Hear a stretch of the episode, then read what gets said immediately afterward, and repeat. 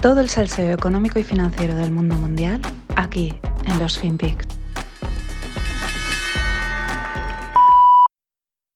If I can ask you, Madam Vice President, President Biden has said that Americans will feel some pain for the sake of defending freedom and liberty, but there does seem to be no end game in sight. How long should Americans expect? How long should we be bracing for um, this really sort of um, historic inflation and some unprecedented gas prices? Sure.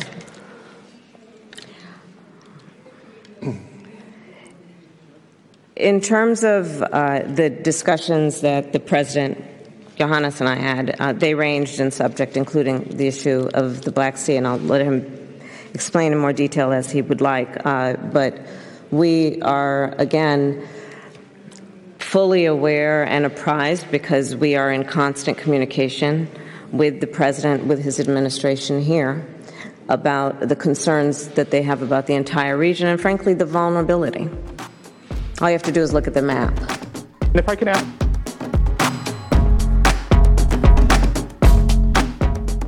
Hola, no financieros. Eh, aquí estamos, con la voz como está, pero a tope.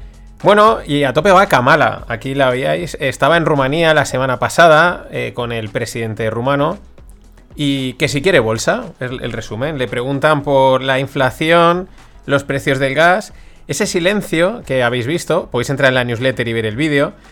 Es que ella mira al presidente, le preguntan a ella y ella mira al presidente rumano como diciendo, eh, esta pregunta va para ti, el otro evidentemente le dice no, dice, ah, que es, pone así la cara, ah, sí, es verdad, perdona, que es para mí, ¿no? Se queda ahí callada, o sea, ese silencio no es que estaba esperando, está, hay que verlo. Y pues sale, pues, que si quiere bolsa, sale pues por ahí, por peteneras, por, no, es que la situación del, del Mar Negro, no sé cuántos, estamos mirando tal, pero no, pero ni de rebote, o sea, es una de las cosas, mira que esto alguna vez lo hemos visto en políticos, pero es es una de las más descaradas que yo recuerdo, ¿no? De, en, una versión diplomática de, bueno, pues parece que ha salido buen día, ¿no? En fin, es otro ejemplo más de que no saben cómo resolver esto de, de la inflación, de los precios del gas, de toda esta historia, pero que tampoco hay ninguna intención de resolverlo, ¿eh? Más que nada porque sabemos que la forma de resolverlo tiene unas consecuencias políticas que ellos no quieren asumir de ningún modo, ¿no? Pero, pero ahí están y veremos porque Kamala, Kamala está calentando. Eso, la pregunta es en qué momento, pero Kamala está ahí. En fin, vamos con unos FinPix energéticos, que es donde está la movida. No energéticos en plan bebida energética, sino del petróleo, el gas y todas estas cosas, que es donde está pues toda la movida al final, es donde empieza todo. el verdadero, el rey del mercado de la energía. Bueno, pues con los precios de gas y petróleo máximos y sin ganas de bajar eh, pues las tensiones sociales y económicas van increciendo. No digo nada nuevo. Con este panorama, los gobiernos primero no han hecho nada, eso ya lo sabemos, y ahora empiezan a tomar medidas. Ahora, medidas llamativas para la parte del mundo en que vivimos. Medidas nada más y nada menos que tachan nacionalizaciones. Claro que sí, los burócratas encantadísimos. Es como decir, si es que esto es lo que realmente nos gusta, ¿no? El, comunismo eh, disimulado, ¿no? El estado, el estado totalitario, ¿no? Como, como estado, pero ahí eh, disimulado, ¿no? Con esa capita de, de, no, esto es un capitalismo estas cosas. Fijaros, Reino Unido prepara nacionalizar temporalmente Gazprom, que es la empresa rusa. Claro, esto es lo de siempre, la excusa es, no, es que es Gazprom. Ah, vale, pero una vez nacionalizas una, seguro que caen otras. Otra cosa importante, el término temporal es un término que seguro que deja muy tranquilos a todos. Seguro, no, no, esto es temporalmente, ¿no? Como esas subidas de impuestos temporales que ya llevan años ahí. Más, pero es que Francia va más allá y Macron deja caer que el Estado necesita tomar control de algunas firmas de energía. Este no dice Gazprom, Rosneft, una de estas, no. Algunas firmas, ¿no? Y si, oye, y si cae alguna de por aquí, pues perfectos, ¿no? Claro, Puesto a especular y a pensar mal, que es lo que tenemos que hacer con todos los políticos, pues quizás estas medidas que parecen drásticas eran las deseadas por estos gobiernos sedientos de más y más control. Eso lo sabemos, nos lo demuestran día a día.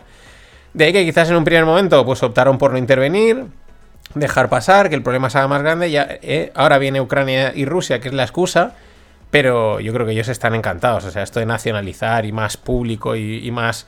En fin, ¿qué, ¿qué vamos a contar que no sepamos?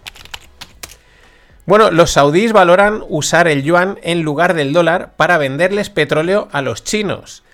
Eh, esta era una de las noticias, llamémosla bomba, ¿no?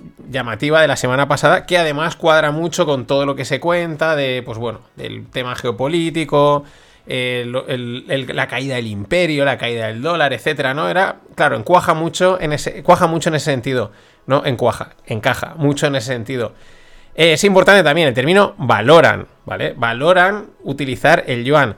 También es importante mencionar que la noticia no se entiende para mí sin esta otra, que seguro que hay alguna otra más de este estilo, que es el acuerdo entre China y Arabia Saudí para construir refinerías en China por valor de 10 billones. Es decir, los saudíes irían allí a construir eh, refinerías que serán suministradas con petróleo ruso.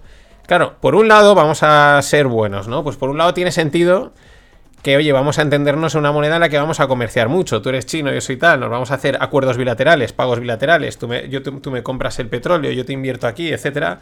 Pues oye, eh, abrimos una cuenta en una moneda, intercambiamos siempre en esa moneda, nos vale, ¿no? Si otra cosa es cuando tú cobras de esa moneda, pero vas a irte a otra, ¿no? Vale, pero claro, por otro lado, pues tampoco podemos negar lo tectónico del movimiento, de la valoración, ¿no? El que de repente Arabia Saudí, que ha sido un aliado en este tema de Estados Unidos muy fuerte, pues se plantee aceptar los yuanes. Aún así, yo creo que hay que ser prudente, porque estamos en un momento de guerra, mucha información y esta información también que cuadra tanto con la narrativa general, pues igual te venden una historia que luego acaba siendo otra, con una intencionalidad y todas estas cosas que ya no sabemos. Aún así, llamativo. Y en este movimiento de placas que se está produciendo en el panorama energético global, pues cada uno mueve sus fichas como le interesa, o como sabe, o como puede. Por ejemplo, Alemania llega a un acuerdo de largo plazo con Qatar para el suministro de gas. ¿Vale? Está, eh, se está comentando, uno de los más perjudicados, que si le, van a, le cierran el Nord Stream 2, etcétera. Bueno, toda esta historia. Oye, bien, eh, cada uno pues mueve sus fichas, ya he dicho, pues cada uno pues como le interesa, como sabe o como puede. Y luego está España, ¿eh? que nadie entiende nada. Eh, pese a que se puede intuir que hay una agenda detrás, ¿no? Porque la noticia de hace unos días o de la semana pasada es que España revierte una, pues, una política que tenía respecto al Sáhara, que lleva de 46 años, desde la época de Franco, en la que, bueno, pues mantenía ahí esa posición tal. ¿Por qué? Porque al final eh, compramos un montón de, gas eh, argelino. Entonces, vale, pues hay que estar bien con tu vecino, con el otro. Ese tipo de situaciones en las que a ti te doy esto, a ti te doy esta tal. Y eso lo han revertido de repente, bueno, lo ha revertido Pedro, ¿no? Claro, por eso digo que aquí no entiende nadie nada. El tema es que los españoles nos conocemos y conocemos a Pedro. Y sabemos que aquí todo es posible. Y aunque podamos, y aunque igual hay una agenda detrás, hay un interés, hay una estrategia política, o a lo mejor simplemente quiere hacerse la foto, porque es también posible, es que aquí vale cualquier cosa. Sabemos que puede ser cualquier, me he levantado y me ha apetecido hacer esto, o es que me lo han dicho desde Estados Unidos para comprarles a ellos el gas, o es que yo qué sé, cualquier historia que se nos pueda pasar, que es casi lo más, eh, lo que más desconcierta, ¿no? Desconcerta a la gente de fuera, nosotros ya es que ya no nos sorprende nada. Pero digo, es que es otra vez, Spain is different. Y bueno, el SG no está muerto. La E que dice Ismael Clemente, el environmental. La prueba es esta noticia de Reuters. La, la reaseguradora, perdón, no aseguradora, reaseguradora, es decir, hay empresas que se encargan de asegurar lo asegurado. La reaseguradora Swiss Re corta la cobertura a un gran número de empresas de petróleo y gas con el objetivo de proteger el planeta. ¿No querías caldo? Pues toma dos tazas. O sea, el, eh, los precios disparándose, mm, bueno, todo el panorama que hay y ahora estos ya dicen, no, pues nosotros mm, una recobertura, una reaseguradora, no te vamos a dar, lo cual eso pues se traduce pues en que suben más los costes, más problemas, más incertidumbre, aunque es verdad que con los precios que tienen, las que mejor lo están pasando son las petroleras, están ganando una pasta, ¿no? Pero vamos, que esta gente sigue la Agenda 2030, pero como locos y sin mirar las consecuencias. O sea, te corto, ¿no? Porque si así ayudamos, pocas palabras es te complicamos tanto la vida porque estamos ayudando así al proteger al planeta. Eh, bien, o sea, los daños a corto plazo se pagan a largo. Lo que pasa es que te venden el largo de ya verás, lo vas a pasar mal y ya verás qué bonito es el futuro. No, no, no, esto no funciona así. Pero es lo que hay. Y vamos con la solución, que son los coches eléctricos. ¿Vale? Si estás conteniendo un poquito la risa, ya hemos hablado muchas veces que sí, lo decía Carlos Tavares, el CEO de Stellantis, Sí que se pueden hacer otro tipo de coches, pero no tiene por qué ser este modelo de eléctricos. Hablo de Tesla. A ver, esta semana ha inaugurado la primera factoría en suelo europeo. Concretamente lo hacen en las cercanías de Berlín. La Gigafactoría. Ojo, pues esto es un detalle. Qué buenos son los americanos con los nombres. O sea, cómo saben hacer marca y marketing de una maldita factoría. O sea, es una, es una industria, es un sitio donde se hacen coches, maquinaria pesada. Nadie, nadie le, ha, decidido ponerle un nombre a una factoría. Pues esta es la industria. ¿Dónde, dónde produces? En no sé dónde. Y ya está, ¿no? Pero le ponen nombre. Te lo venden. Son, son geniales en esto, ¿no? Bueno, la Gigafactoría ha tardado dos años en construirse, dará empleo a 12.000 personas y planea entregar 500.000 vehículos al año. Todo con cargo a la empresa de Elon Musk y sin un euro público.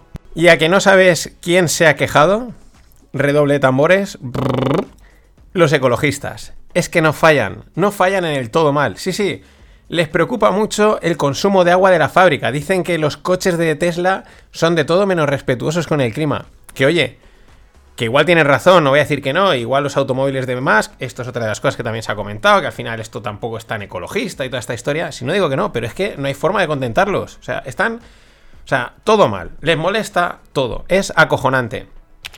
Mientras, en los mercados financieros, la acción de Tesla ha vuelto a hacer lo que sabe hacer desde siempre, subir y subir, nada más y nada menos que un 30% esta semana. Ahí te lo llevas. Y por último, tenemos al rumoreado futuro comprador de Tesla. La verdad, no sé en qué momento salió esto. Hablo de Volkswagen, ¿no? Que siempre se ha dicho, no, acabará comprando Tesla y estas cosas. Pero la verdad es que mola porque son sinceros y eso es de aplaudir. Volkswagen dice que limitar el negocio a las democracias no es viable para, para los productores de automóviles. Y a ver, que esto no se malinterprete, no es que estén respaldando las dictaduras y todas estas cosas, sino que es que los negocios esto al final es una es suma y resta, o sea, si tú quieres vender en todo el mundo, pues tienes que vender en todo el mundo. Y eso incluye países bonitos, países malos, países democráticos y países no democráticos. Oye, esto es de aplaudir.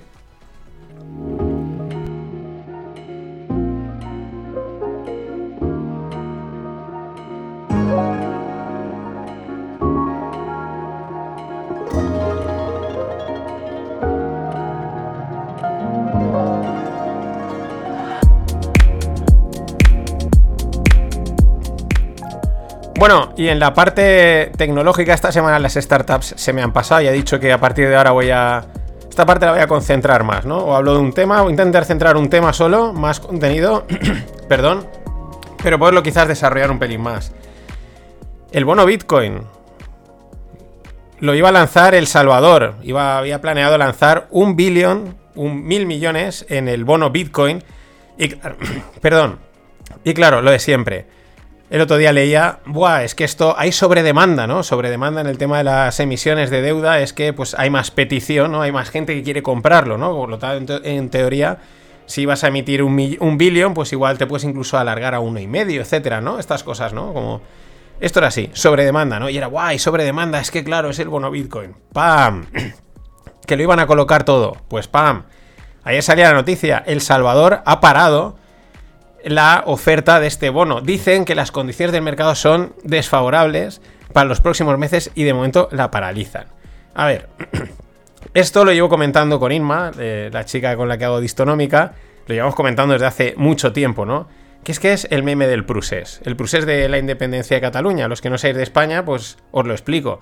Hace dos o tres años, ya no me acuerdo, pues iban a declarar la independencia. Entonces, eh, la imagen es una plaza abarrotada de gente y, hay en primer plano una chica súper contenta, súper emocionada, ¿no? Con los brazos arriba, gritando, porque la iban a declarar, ¿no? O la, habían declarado, estaban, declarando, estaban diciendo, nos hacemos independientes. Lo que pasa es que lo que hicieron los políticos es algo así como que la declararon y la cancelaron al momento, ¿no? Es como lo hemos hecho, pero sí dijeron no, porque, claro, muy legal no era, ¿no? Es como un sí, pero no.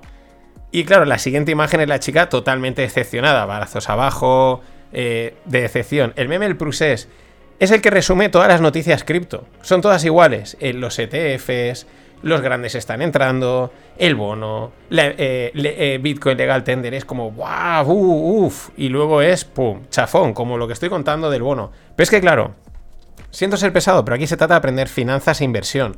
Y justo es lo que no han querido hacer la mayoría de los líderes de opinión cripto, que son los que mueven todo este cotarro. Aquí hay una estrategia enorme.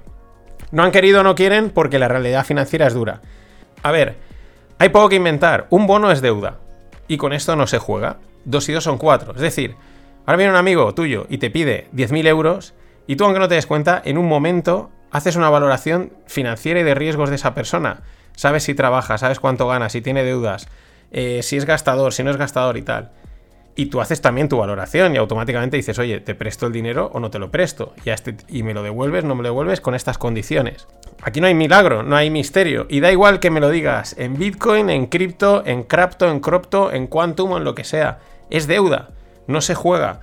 Los números son los números, la volatilidad es la volatilidad. ¿Qué respalda esa deuda? ¿Qué flujos de caja hay? ¿Esto cómo se repaga? ¿Esto dónde puede quebrar? Entonces, cuando tú emites algo basado en un activo extremadamente volátil, en el que se intuye una extremada manipulación y en el que lo que hay detrás es la promesa de la creencia de que esto llegará a ser la leche, o sea, una promesa de una creencia, es que es difícil, por mucho que te cuenten y te manten la narrativa, o sea, las finanzas son algo darwiniano, o sea, mm, es difícil reinventar algo que está, vamos, reinventadísimo. En todo caso, puedes mejorar procesos, sí, la tecnología, que las transacciones sean más rápidas, que se puedan hacer más transacciones por minuto, que más gente pueda hacer más cosas.